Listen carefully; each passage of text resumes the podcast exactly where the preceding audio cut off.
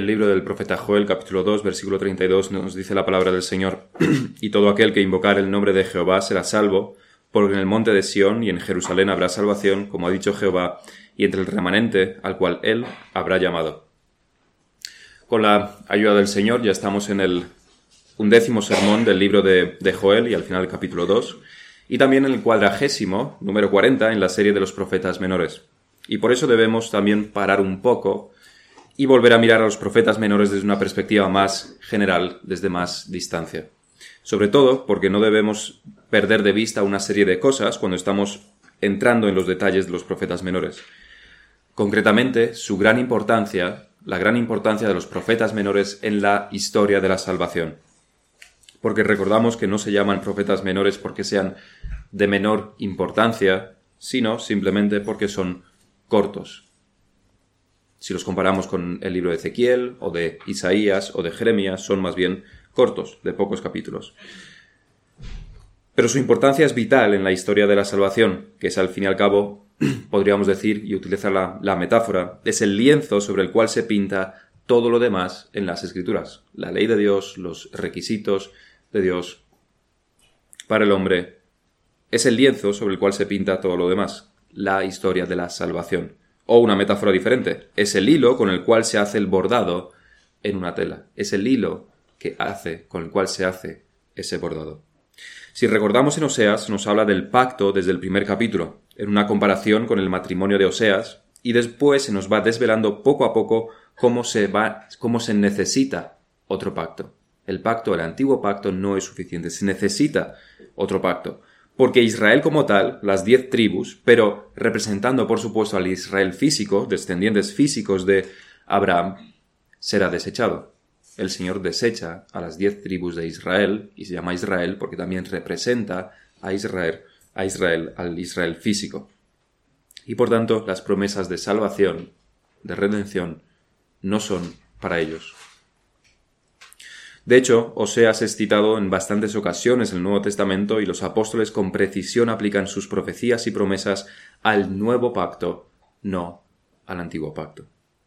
Y algo parecido ocurre también en Joel. Al igual que en Oseas, las promesas son para el nuevo pacto, y esto queda demostrado clarísimamente en que Pedro identifica esta profecía del final del capítulo 2 de Joel con el cumplimiento en Pentecostés.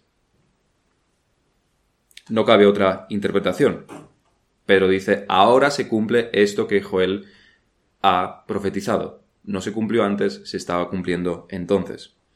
Y en cierta manera, como veíamos, en Pentecostés solamente había comenzado el cumplimiento de esta profecía, porque su punto culminante sería cuando los samaritanos y Cornelio y otros muchos gentiles también formarían parte de este derramamiento del Espíritu. Y más tarde, también otros. Los profetas menores no son profetas sin importancia. Primeramente por esta razón, porque son claves en la historia de la salvación y concretamente en la instauración de un mejor pacto.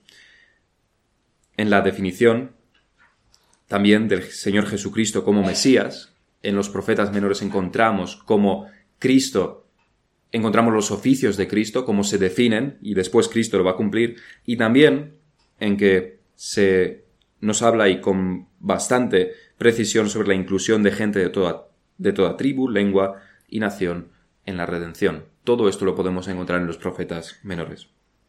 Y debemos hacer un esfuerzo de entender lo impresionante que es esto. Porque a algunos, puede que a algunos les parezca normal este hecho de que el pueblo de Dios esté conformado no solamente por israelitas, no solamente, no solamente por judíos, sino de todos los pueblos de la tierra. Vivimos en un mundo en que, en la más clara estupidez, quiere proporcionar igualdad para todos en sentidos totalmente irracionales. Desde las diferencias generadas por el sexo masculino y femenino a diferencias generadas por la economía de una familia, a lo largo de muchas otras áreas también. Quieren proporcionar, quieren que todo sea absolutamente igual, igualitario, para todos. Pero la evolución, usando sus términos, ha hecho, probablemente ha hecho que en nuestros días los ojos ya no puedan ver diferencias, o más bien las mentes modernas ya no pueden aceptar estas diferencias. En nuestros términos, más bien, han olvidado a Dios y por tanto no pueden ver cómo Dios da dones diferentes a los hombres. Algunos nacen en familias ricas y, es, y con esas riquezas su deber delante de Dios es glorificarlo a Él por medio de esas riquezas. Otros en familias humildes y en humildad deben también servir a Dios. Otros nacen con grandes talentos naturales y otros con prácticamente ninguno, lo cual claramente condicionará su vida. Dios da dones diferentes a los hombres. Dios hace diferencia entre los hombres, a este nivel natural también. Y es en ese mundo de diferencias que la historia de la salvación se ha ido revelando. No en el falso mundo moderno donde se deben acabar, donde se debe acabar con cualquier diferencia como si fueran un cáncer, en vez de algo dado por Dios y que debe usarse para Dios. Y es en este mundo de profundas diferencias, incluso diferencias pecaminosas, porque el ser humano todo lo inunda de pecado, en este mundo de diferencias que se reveló que la salvación es también para los gentiles.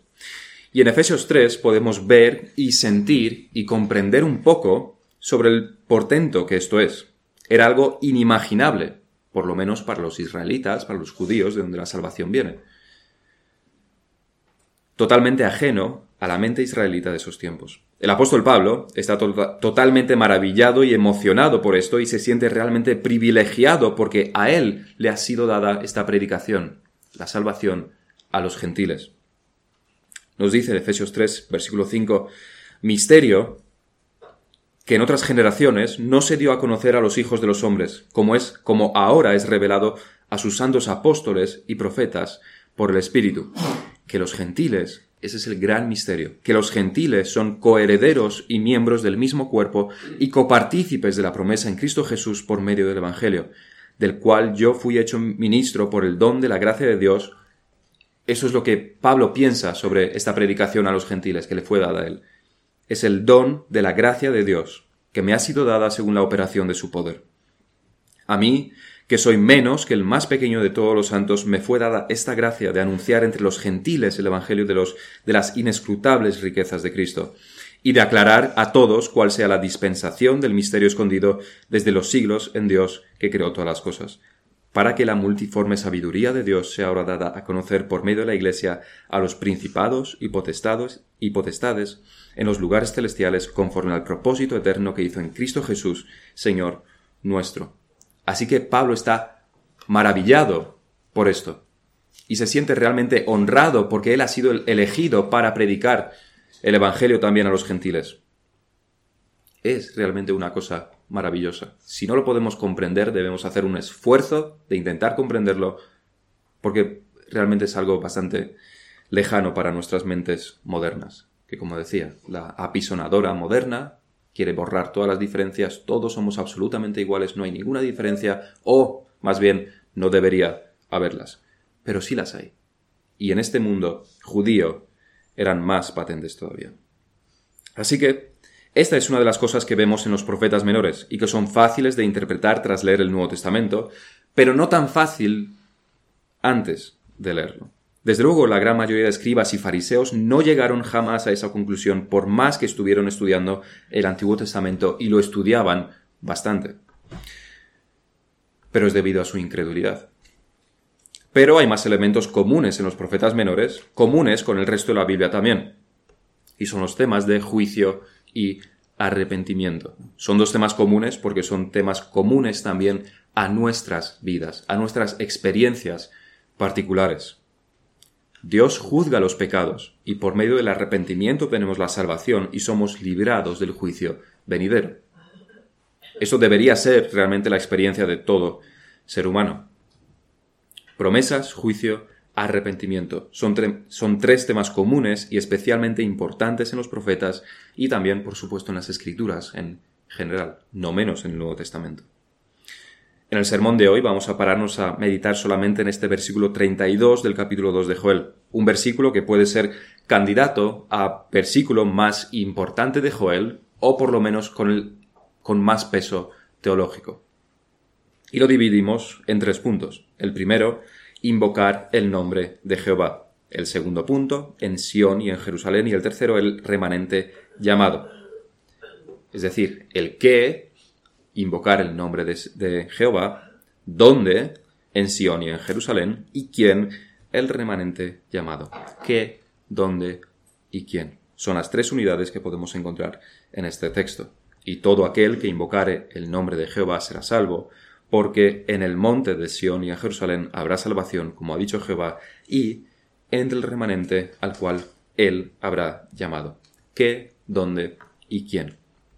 Nuestro primer punto es entonces invocar el nombre de Jehová. Y debemos tener en cuenta aquí cuál es el contexto, que es uno de juicio terrible. El versículo anterior nos lo pinta de manera bastante clara. El sol se convertirá en tinieblas y la luna en sangre antes que venga el día grande y espantoso de Jehová. Es un contexto de juicio de la ira de Dios anunciada tantas veces por los profetas. Es en este contexto sombrío y terrible donde se hace esta promesa. Todo aquel que invocar el nombre de Jehová será salvo. Es decir, el juicio se aproxima, el peligro es real, la ira de Dios está a la puerta, y aun en ese momento donde parecería que no hay salvación ni remedio, aun entonces, el que invoque el nombre de Jehová será salvo. Como ya apuntamos, esto nos debe recordar algo que ocurrió con las serpientes en los tiempos de Moisés, tal como se nos relata en Números 21, el versículo 4. Si abrimos nuestras Biblias en Números 21,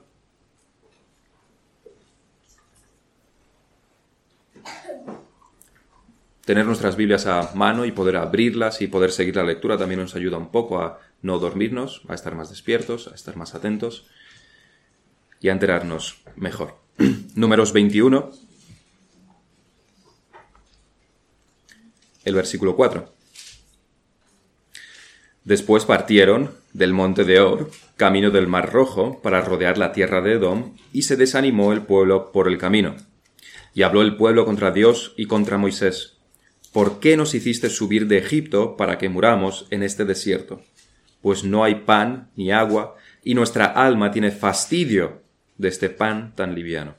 Y Jehová envió entre el pueblo serpientes ardientes que mordían al pueblo, y murió, mucho pueblo de Israel. Es interesante aquí como el Señor ni siquiera se para a hablar con ellos, a llamarlos al arrepentimiento o cualquier o a anunciar el juicio, sino que directamente ejecuta el juicio.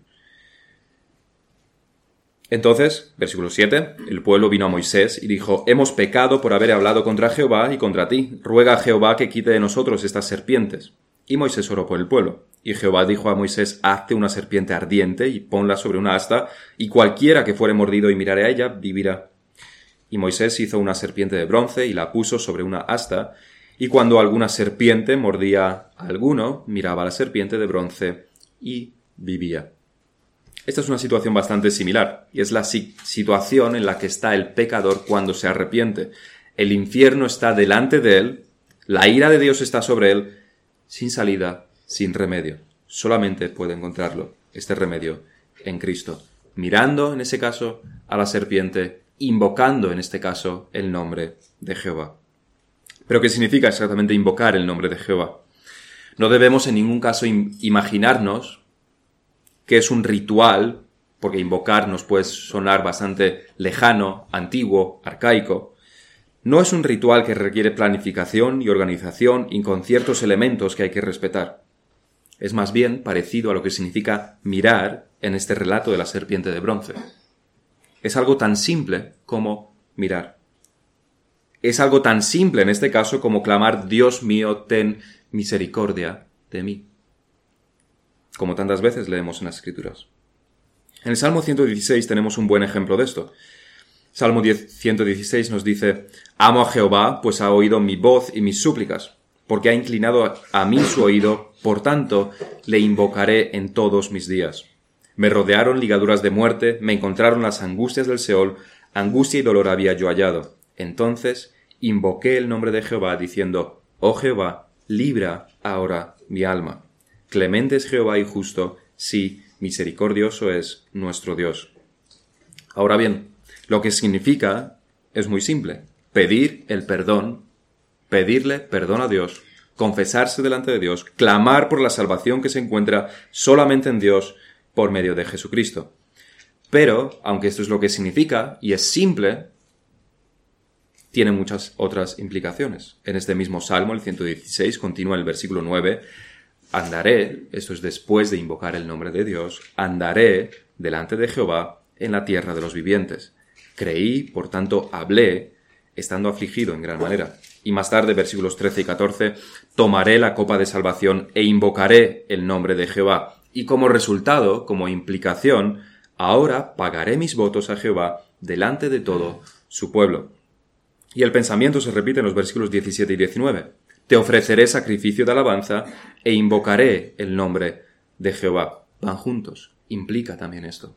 Te ofreceré sacrificio de alabanza. A Jehová pagaré ahora mis votos delante de todo su pueblo, en los atrios de la casa de Jehová, en medio de ti, oh Jerusalén. Podemos de este salmo deducir unas cuantas implicaciones de lo que invocar el nombre de Jehová es. La primera en el versículo 9 es que el que invoca a Jehová andará delante de él el resto de su vida. Dios le salva, le libra de la muerte en este caso, por tanto, vivirá para Dios, que no significa otra cosa que busca agradarle en todo, cumpliendo con, lo que Dios requiere, con su ley, con sus mandatos. Ese es el primer punto, pero no el primero en orden cronológico. El que sería primero en, en orden cronológico es lo que leemos en el versículo 10. Creí, por tanto, hablé. En orden cronológico, esta es la primera implicación. Quien invoca, quien habla, quien invoca al nombre del Señor, cree, tiene fe. Esto lo corrobora el apóstol Pablo en Romanos 10. ¿Cómo pues invocarán a aquel en el cual no han creído? ¿Y cómo creerán en aquel de quien no han oído? ¿Y cómo oirán sin haber quien les predique? ¿Cómo, se pregunta Pablo, cómo pueden invocar el nombre del Señor sin haber creído? Es imposible, nos dice. Y para creer se debe escuchar la predicación del Evangelio.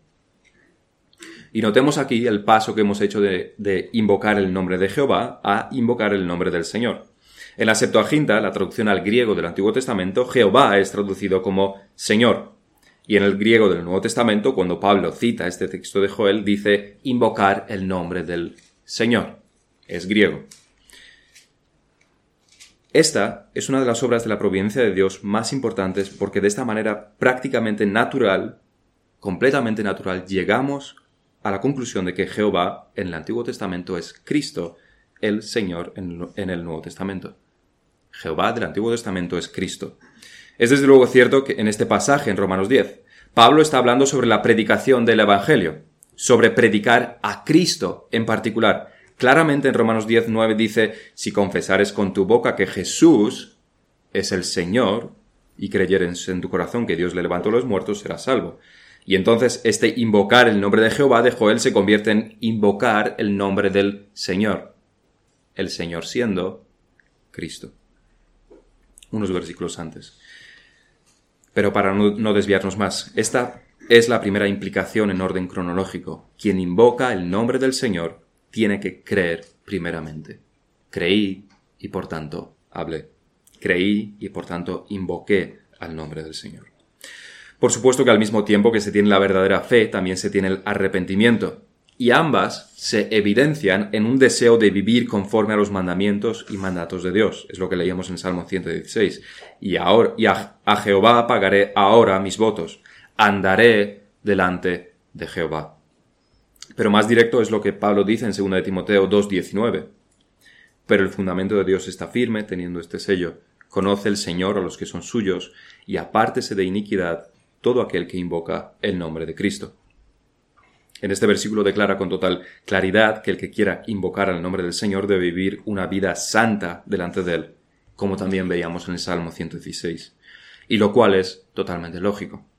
No es lógico que uno que dice creer siga viviendo en pecado. No es lógico invocar el nombre del Señor, pero vivir como un pagano, sin la ley del Señor. Eso no es lógico. Lo lógico es que si invocas el nombre del Señor, vivas una vida tal como el Señor pide, requiere. Y relacionando esto también con lo que decíamos antes, en este versículo ya no solo podemos deducir, aunque deducir con toda certeza, como en Romanos 10, que el Señor es Cristo, es decir, Jehová, sino que aquí directamente Pablo reemplaza Señor por Cristo, todo aquel que invoca el nombre y no dice de Jehová, no dice del Señor. Invoca el nombre de Cristo. Es una referencia directa a este versículo 32 del segundo capítulo de Joel, pero lo reemplaza por Cristo. El que invoca el nombre de Cristo. Es en estos ejemplos y en muchos otros donde vemos también la completa divinidad de Cristo, siendo, en este caso, Jehová. Cristo es el Jehová del Antiguo Testamento, el Jehová de Joel 2.32. Por último, en este punto, debemos de nuevo remarcar las palabras todo aquel, todo aquel. Lo dice Pablo en 2 de Timoteo, lo dice Joel en 2.32 y también Pablo en Romanos 10, todo aquel. Al igual que en versículos anteriores sobre el derramamiento del Espíritu, aquí también se nos da este indicio de la inclusión de los gentiles en el plan de la salvación. Todo aquel, no solamente judíos, no solamente israelitas, sino hombres y mujeres de toda tribu, lengua y nación. Todo aquel. No hay nada que haga que por tema de raza, por tema de lengua, por tema de cualquier otra cosa, de punto geográfico, no puedas ser salvo todo aquel que invoque el nombre del Señor. Nuestro segundo punto es en Sión y en Jerusalén. El dónde. El versículo dice, y todo aquel que invocar el nombre de Jehová será salvo, porque en el monte de Sión y en Jerusalén habrá salvación, como ha dicho Jehová. Hemos visto el qué, que es invocar el nombre del Señor. Ahora vemos el dónde. Primeramente debemos, debemos remarcar que para los judíos o israelitas leyendo el libro de Joel, aunque puede que no entendieran mucho de la profecía, este versículo les daba esperanza de que Israel no sería completamente destruido, que no ocurría como con las diez tribus del norte por lo menos, sino que Jerusalén seguiría existiendo y seguiría siendo central en la salvación. Recordemos que el contexto es uno de terrible juicio y de la ira de Dios. Y ellos acababan de pasar por el terrible juicio de las langostas que consumieron todos, todas sus cosechas todos sus víveres, y se les anunciaba un juicio bastante peor. Pero de este versículo pueden tomar esperanza. Dios sigue ofreciendo la salvación, por lo tanto no serán completamente destruidos, y además Jerusalén seguiría siendo central en este plan de la salvación. Por supuesto, el cumplimiento de la profecía no se adecuaría del todo a lo que los judíos esperaban. Desde luego no a lo que los sacerdotes y fariseos y prácticamente todo el pueblo judío se esperaba cuando Cristo se encarnó, cuando estuvo en la tierra. Lo que esperaban es que Jerusalén fuera la capital del mundo, que el Mesías sometiera a todos los pueblos del mundo, similar a las victorias del rey David sobre los filisteos y demás pueblos, y venciera al imperio romano que los dominaba, y que el centro de las operaciones fuera Jerusalén, como también en tiempos de David. Es decir, lo que ellos esperaban prácticamente era un David más grande. Pero el cumplimiento de la profecía, la realidad fue bien distinta. El Mesías sí vino. El Mesías sí conquistó. El Mesías sí venció en Jerusalén. Pero eh, ni el enemigo fue quien, quien ellos esperaban, ni el Mesías fue quien ellos esperaban, ni los amigos fueron quienes ellos se esperaban. Porque el enemigo fue Satanás la muerte y el pecado, no el imperio romano. El Mesías fue el Señor Jesucristo. Y los amigos no fueron ellos, los escribas y fariseos, sino, si lo podemos decir sin que seamos demasiado frívolos, sino que los amigos fueron los publicanos y las prostitutas. Desde Jerusalén vino la salvación, pero esta salvación no comenzó con derramarse sangre romana, de centuriones y gobernadores romanos, sino que comenzó en el derramamiento de la sangre del propio Mesías y terminó con su resurrección. ¿Vino de Jerusalén la salvación? La respuesta es que sí, porque ahí Cristo se ofreció en sacrificio por nuestros pecados, ahí dio su vida por los pecadores, ahí resucitó de los muertos, en la ciudad de Jerusalén. Pero también hay una segunda parte. El Señor Jesucristo completó la obra de redención en Jerusalén y es desde Jerusalén que el Evangelio comenzó a ser predicado. Pero ese también fue el final de la Jerusalén terrenal. Como una leña, como un trozo de madera, como un tronco que arde, a medida que cumple su objetivo también se desgasta y finalmente desaparece. En Jerusalén se completó la obra de Cristo y comenzó la predicación de la palabra, y a partir de ese momento desapareció completamente del mapa de la salvación. Cumplió con su objetivo, se desgastó, se consumió, desapareció del mapa de la salvación. De hecho, en cierta manera, la ciudad se convirtió en enemiga de la salvación, enemiga del pueblo de Dios. Pero más que eso, perdió completamente su importancia. Pero igual que hay un pueblo de Israel físico y otro espiritual, debemos también saber que hay una ciudad Jerusalén material, física, y otra espiritual. Pablo nos lo enseña en Gálatas 4. Porque Agar, 4.25, porque Agar es el monte Sinaí en Arabia y corresponde a la Jerusalén actual, pues ésta, junto con sus hijos, está en esclavitud. Esta es la Jerusalén física. Más la Jerusalén de arriba, la cual es madre de todos nosotros, es libre. Una nación física, el pueblo de Israel, descendientes físicos de Abraham, tiene una ciudad física, una capital física, Jerusalén, la que queda al este del mar Mediterráneo. Israel y Judá tuvieron a Jerusalén. Y un pueblo espiritual tiene también una ciudad espiritual, nos dice Pablo, la Jerusalén de arriba. Esta Jerusalén es nuestra ciudad. Ella, dice Pablo, es la madre de todos nosotros. Por lo cual debemos despreciar por completo esa falsa teología que dice que Israel será restaurado, el templo reconstruido y que todo se centrará en Jerusalén, la Jerusalén del Oriente Próximo, la del este del mar Mediterráneo, la del Estado de Israel, fundado en 1948. Y podemos estar en contra o a favor de las continuas guerras y de la creación del Estado israelí, siempre y cuando tengamos en cuenta que no tiene absolutamente nada que ver con el cristianismo. No tiene nada que ver con la salvación. Nada que ver con los tiempos del fin. A donde nosotros debemos mirar no es a una ciudad que queda al este del mar Mediterráneo, sino a una que queda más bien arriba, en los cielos. La Jerusalén de arriba. Esta es la ciudad eterna. En esta ciudad siempre hay salvación hasta el fin de los tiempos. En esta ciudad está la presencia de Dios y estará perpetuamente. Porque en el monte de Sión y en Jerusalén habrá salvación, como ha dicho Jehová. Es importante en este versículo la cláusula, la cláusula porque como ha dicho, como ha dicho Jehová. La esperanza, la seguridad de que esto es así no puede verse muchas veces con los ojos. No tiene que ver con la experiencia. Igual que estos judíos puede que no pudieran ver la supervivencia de Jerusalén. Los judíos del exilio de Babilonia pudieron haber perdido toda esperanza de no haber sido porque Dios les anunció el regreso, se lo prometió, por medio del profeta Jeremías. Solo podían aferrarse a la palabra de Dios pero no a su propia experiencia. Y ocurre exactamente lo mismo con la Iglesia. Tenemos las palabras del Señor en Mateo 16, 18. Sobre esta roca edificaré mi iglesia y las puertas del Hades no prevalecerán contra ella. Tenemos la promesa del Señor de que la iglesia prevalecerá, sobrevivirá, que no se extinguirá en este mundo. Pero, a lo largo de muchas épocas, esto era lo único que los creyentes se pudieron aferrar, porque no había más que persecución y falsa doctrina fuera. No es difícil imaginarnos el desánimo que las iglesias pudieron sentir cuando los apóstoles fueron aprisionados y ejecutados. Habían muerto sus líderes, los fundadores del cristianismo, podríamos decir. No es difícil imaginarnos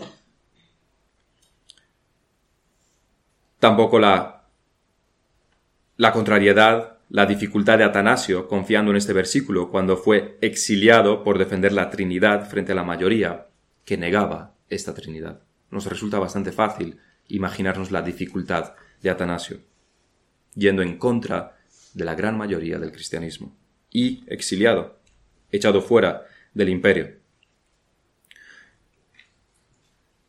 Nos es fácil también imaginarnos cómo los reformadores esto era lo único a lo que se podían aferrar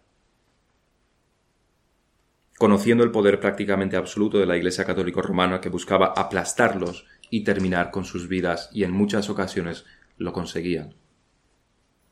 La experiencia les decía una cosa, la palabra de Dios les decía otra, y confiaron en la palabra de Dios. Así que en medio de gran persecución o en medio de grandes errores doctrinales, como en los tiempos de Atanasio, la Iglesia siempre ha salido victoriosa. Cristo siempre ha mantenido a su iglesia. Y hay un sentido en el cual la iglesia jamás ha perdido una batalla. Porque jamás un elegido ha sido atrapado en las garras del diablo y hecho un hijo del infierno. Jamás un convertido, un verdadero hijo de Dios, se ha perdido. Jamás. Jamás Cristo ha abandonado a ninguna de sus ovejas. Así que a lo largo de los siglos la Iglesia no ha tenido más que victorias. Siempre un hijo de las tinieblas ha venido a ser un hijo de la luz.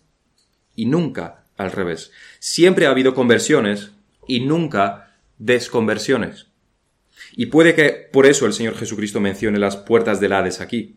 Las puertas del Hades no son un arma del infierno.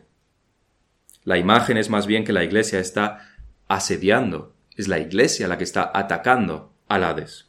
La iglesia está a la ofensiva rescatando almas del Hades. Y nunca ha habido bajas en el ejército de Dios. Siempre, siempre ha habido victorias sobre el Hades.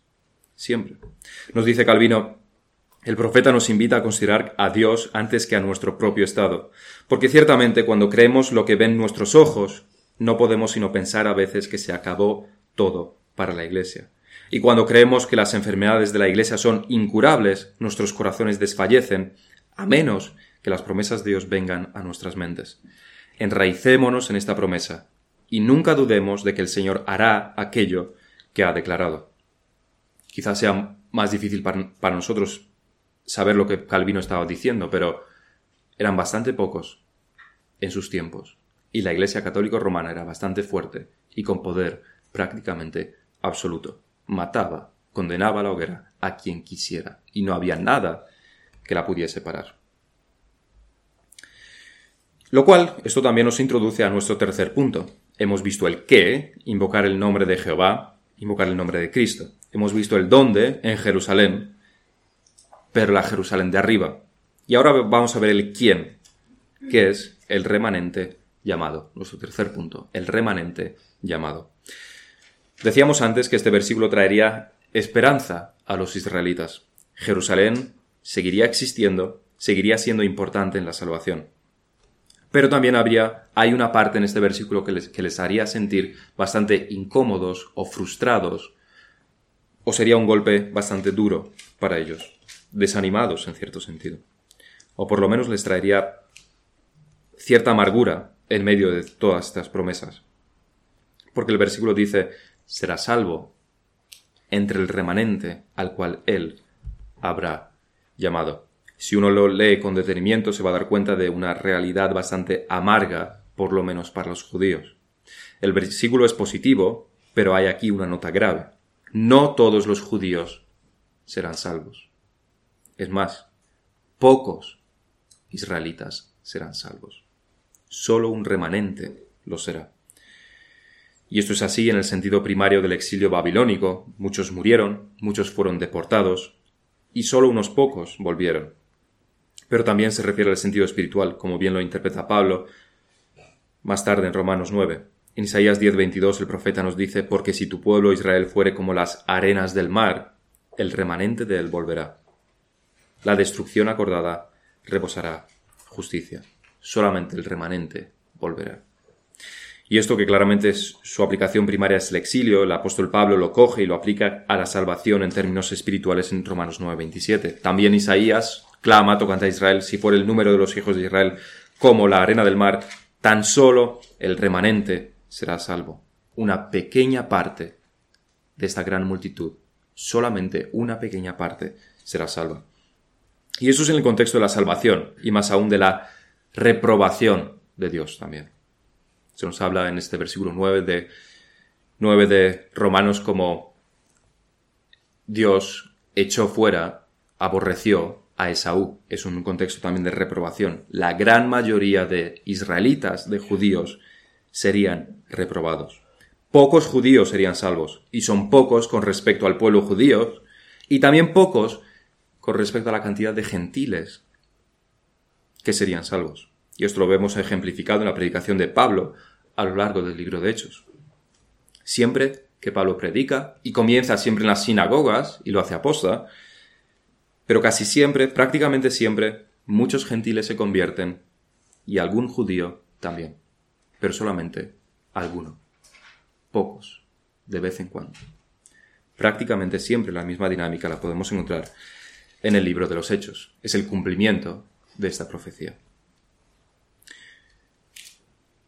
Pero el principio que aquí encontramos puede también ser aplicado al estado de la iglesia verdadera en medio de tantas iglesias falsas.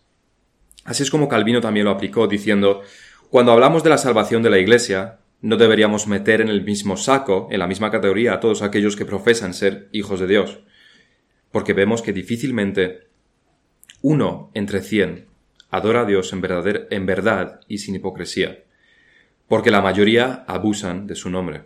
Y vemos en este día cuán deshonesta es la presunción de los papistas, pensando que la Iglesia de Dios está en medio de ellos, y nos vejan porque somos pocos. Y dicen, ¿puede Dios haber abandonado a tanta gente a quien el Evangelio ha sido predicado? Esto es a lo que ellos se aferraban, los católicos se aferraban. ¿Somos tantos? ¿Puede Dios abandonar a tantos que somos nosotros en la Iglesia católica? ¿A tantos? ¿Y vosotros que sois pocos podéis tener razón? Y la respuesta de Calvino y nuestra es que esto ya ocurrió en el pasado con los israelitas. ¿Solo unos pocos de los israelitas serían salvos? Sí, la respuesta es que sí. Es lo que nos dice la palabra en repetidas, repetidas ocasiones. ¿Puede ser que Dios haya abandonado a tantos católicos excluyéndolos de la salvación? Sí, la respuesta es que sí. Pero no es que Dios los haya abandonado, sino que ellos más bien han abandonado a Dios. Es tergiversar un poco el sentido de las palabras, tal como los católicos lo ponían. ¿Puede ser que tantos millones de personas estén equivocadas? Sí, ya ocurrió con Israel, con los judíos. El número, los números no son un argumento válido. De hecho, podría usarse en su contra. El verdadero pueblo de Dios siempre ha sido poca. Siempre ha sido poco. La puerta es estrecha el camino es angosto, siempre pocos. Y eso no, nos es difícil aceptarlo con respecto a los católicos, esos inconversos hipócritas que rezan a los santos y tienen a la Virgen María por encima del Señor Jesucristo, como vemos en sus catedrales. No nos es tan difícil aceptarlo. No nos genera ninguna dificultad pensar que todos, que serán todos condenados por, estas, por estos hechos. Si nos genera más dificultad aceptar que tantas iglesias evangélicas están también en el error porque la gran mayoría de los que estamos aquí venimos de iglesias, de ese tipo de iglesias, y tenemos conocidos en esas iglesias, y son muchas iglesias. Pero eso, como decíamos, no es un argumento válido. El cuchillo doctrinal que separa lo verdadero de lo falso es la verdadera adoración. Eso es lo que decía Calvino, la verdadera adoración. Ese es el estándar. ¿Se adora a Dios en verdad o no? ¿La adoración en, las iglesias es una adoración verdadera, fundamentada en la verdad y en las escrituras, o es inventada, igual que en la iglesia católica? El número no es un argumento válido, como veíamos. No lo fue en Israel en tiempos de Elías. No lo fue en los tiempos del Señor ni en los demás, de los demás profetas. No lo fue en tiempos de Atanasio ni en los tiempos de los reformadores. Y no lo es tampoco ahora. Más bien, como decíamos, todo lo contrario en el mismo espíritu de Pablo podemos y debemos desear la salvación de estas iglesias de donde hemos salido y de las cuales conocemos a tantas personas. Pero al igual que Pablo, debemos saber que de no cambiar la adoración falsa por la verdadera en estas iglesias, en su conjunto son iglesias falsas. Las debemos considerar iglesias falsas. Pablo amaba de todo corazón a los suyos, a los de su pueblo, a los judíos, pero eso no le impedía decir que si no creían en el Señor Jesucristo, si no venían a adorar a Dios como debían, según lo que Dios requería, que era la fe en Jesucristo, entre otras cosas, no iban a ser salvos, estaban condenados.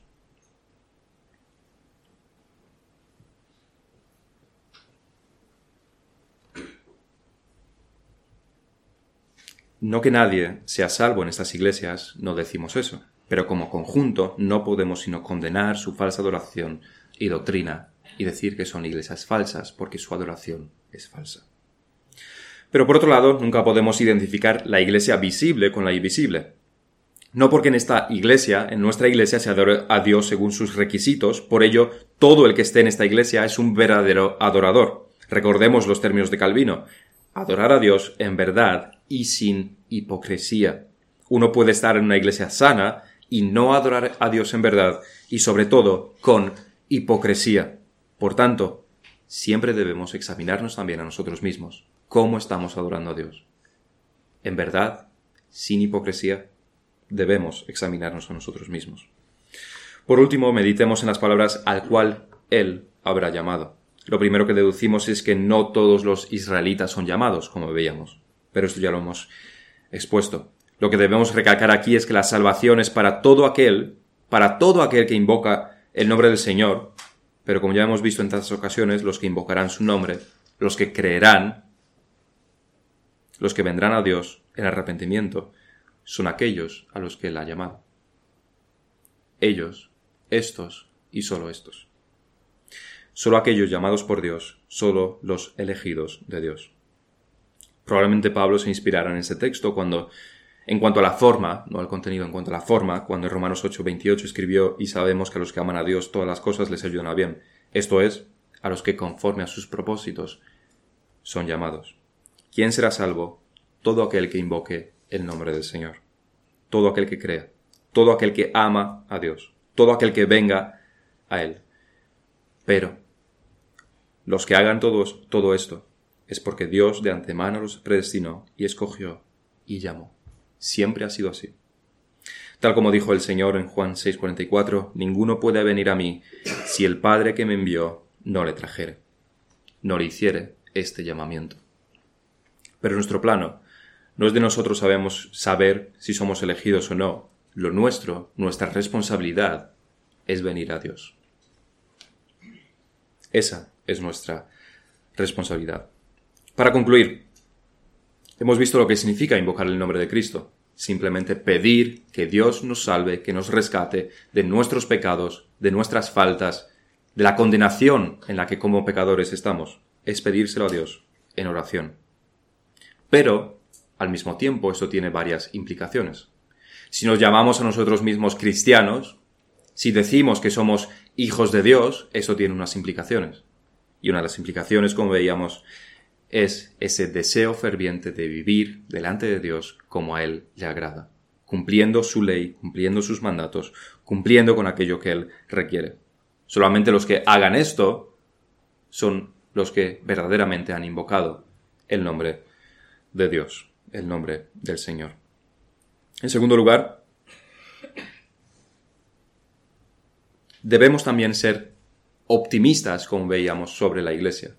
No debemos estar continuamente llorando y afligiéndonos porque somos pocos, porque la iglesia vemos tanta falsedad en las demás iglesias, porque todo parece ser que está yendo mal ahora y a lo largo de los siglos. Más bien, lo que las escrituras nos enseñan es que debemos ser optimistas. Las puertas del Hades no prevalecerán contra la iglesia. Siempre hay, la, iglesia siempre es victoriosa. Y batalla tras, tras batalla siempre es victoriosa en el plano espiritual. Siempre hay nuevos convertidos y nunca un hijo de Dios se pierde. Siempre la iglesia gana al diablo. En tercer lugar, también sobre la verdadera adoración. Estamos en una iglesia donde tratamos, tal como también nos enseñan las escrituras, tal como nos enseña la, nos han enseñado los, los, reformados a lo, a lo largo de tantos siglos, intentamos adorar a Dios en verdad. Pero eso lo hacemos como conjunto, como iglesia.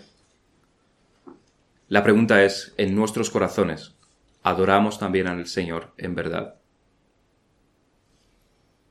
¿Lo adoramos con sinceridad?